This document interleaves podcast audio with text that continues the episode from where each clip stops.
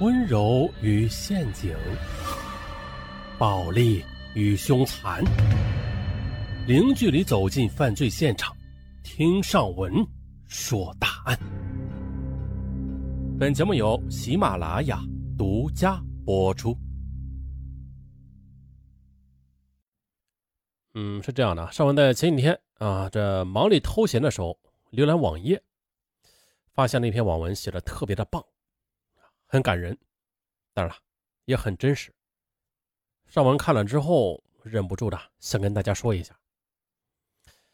嗯，我们呢，首先从一部电影来说起吧，就是前年的《我和我的祖国》这部电影啊，上文还在影院里边看过。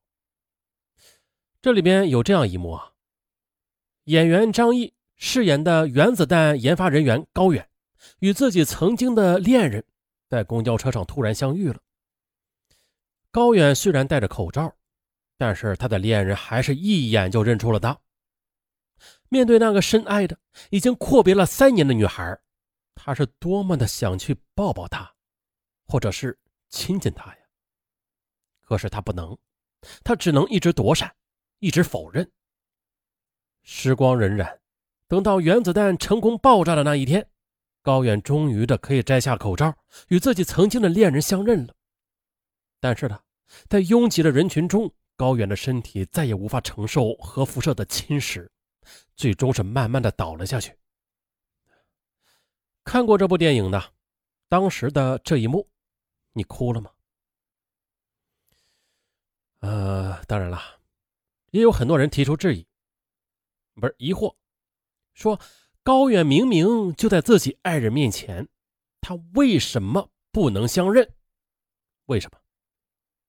当时我也想不通，这无非就是他的工作比较机密呗，啊，机密工作，但是和自己的爱人都不能相认，还应该，哎，这也太夸张了吧！当时我就是抱着这种想法的，直到在热搜上看到。伊朗首席核科学家法赫里扎德遭遇刺杀的新闻时，我这才恍然大悟。现在的伊朗有点像刚刚解放时的我们呐，也是需要研究和制造出顶尖的武器的。只有这样，才能够保护自己国家的安全，才能在世界上站住脚跟。啊，当然了，这伊朗呢，它是一个宗教极度信仰的国家，拥有核武器对于全世界来说也不是什么好事啊。但是今天咱们就先把这一点放一放啊，咱们呀不聊政治啊，就换位思考一下，思考一下这个科学家的重要性，那就是研究顶尖武器，他缺的不是资源和钱，啥呀？人才。可是真正懂这个的，在全球范围内都是寥寥无几，而对伊朗来说啊，那就更是稀缺了。那么呢，如何阻止一个国家研究顶尖武器啊？最简单的办法就是把这个国家的科学家一个个的去暗杀掉，就像电影中的，但是现实中远比电影更残酷。把科学家一个个暗杀掉，这样就没有人懂这个东西了，他们的计划就要推迟几十年之后。比如我们刚才说的法赫里扎德，他不仅仅是伊朗最顶尖的核科学家。还是伊朗国防部的核计划负责人，他在伊朗国内是很受人尊敬的，在国外也被普遍的视为伊朗核计划的领军人物，被称之为伊朗的奥本海默。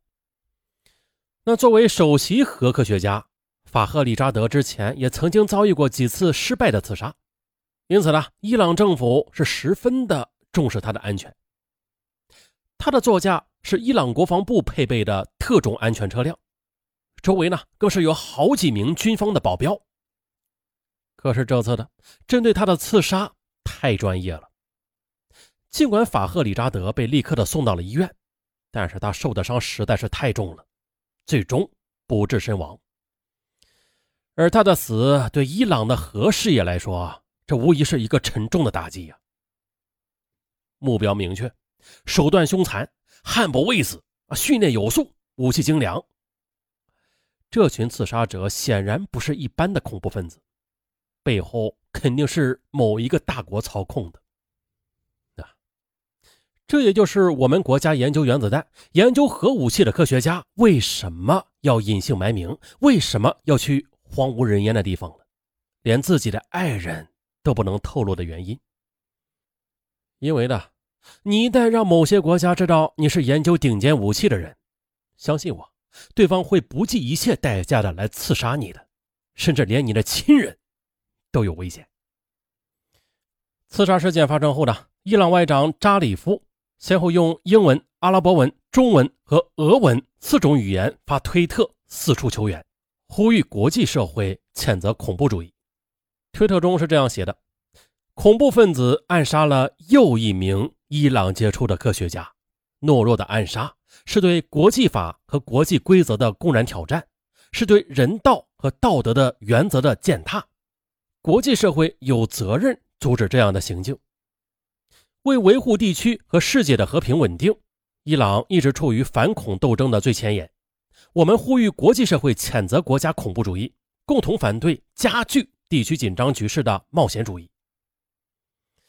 那这段激愤而又透着悲凉的文字里，最扎眼的就是“又一名”这三个字。也就是说的，法赫里扎德并不是第一位被刺杀的伊朗核科学家。在过去的十年时间里，伊朗共有五位核领域的科学家死于非命。比如啊，在2012年，一位研究铀的科学家遭遇了炸弹的袭击而身亡。这个铀，它不是咱们吃的花生油啊，是一种金属元素，它呢可以用来建造原子反应堆、原子能发电站、制造原子弹等。在伊朗的首都，有一座烈士纪念馆。这里展出了全部被暗杀科学家们的座驾，他们的座驾那就是车了。每一辆车要么就是被子弹射得千疮百孔，要么就是被炸弹炸得体无完肤。他们都是用旗帜包裹起来。每一个伊朗国民去参观这座烈士纪念碑的时候都要落泪。没有办法，他们太弱了，弱到连自己的科学家都保护不了。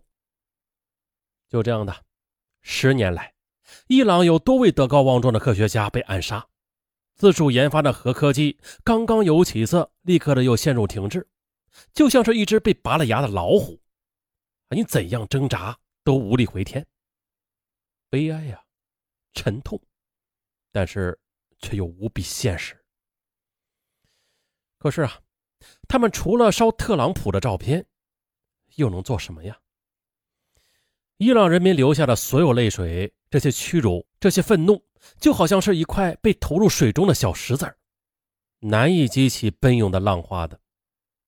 而原因也无他啊，在某大国面前，伊朗的国家实力实在是太弱小了，没有顶尖武器，没有强大的经济，只有任人宰割的命运。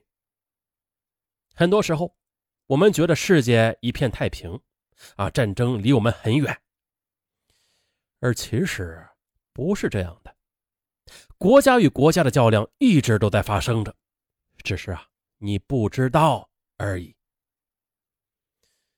这个世界的和平啊，从来都是相对的，只有强大了，只有强大的国家才能有资格谈和平，而弱小的国家呢，你能不能保持和平，不是你能够说了算的。